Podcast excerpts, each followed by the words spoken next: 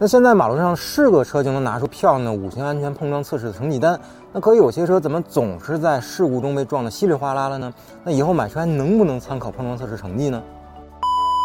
那比如去年北京顺义发生了一起严重的车辆对撞事故啊，那因为开斗气车呢，造成了一死三伤。那我们的车友群呢，前几天又聊到了这件事儿。那最终呢，大家的疑问就落在了碰撞安全测试上面，说无论是美国的、欧洲的，或者是中国的，那测出来大家都是五星安全标准，怎么五星和五星车对撞，结果就有一方那么惨？那其实如今的汽车安全设计呢，已经非常的先进了，什么鸟笼式车身啊、吸能设计啊、撞击力有序分散啊，以及大量的这个加强筋啊、高强度钢和铝的复合材料啊，应有尽有，所以碰撞成绩很好。那当然，碰撞测试也有猫腻的存在啊，但这不在本期话题探讨之内，咱们下次有机会再聊。那碰撞测试成绩好，实战却很惨。那这个事儿呢，本质上并没有那么复杂啊，原因很简单，就是测试不能完全模拟实际车祸，因为只要谈到对撞的问题啊，就必须要考虑到汽车的自重和车速。那毕竟动能的物理公式呢是质量乘以速度的平方除以二，也就是车重和车速是核心要素，而实验室呢只能模拟我们开的车，那对方是什么车、什么速度、什么型号呢，都是未知数，所以没有办法模拟。那不管是百分之百。还是百分之二十五的碰撞测试，那被测试车呢都是去撞一个大铁块，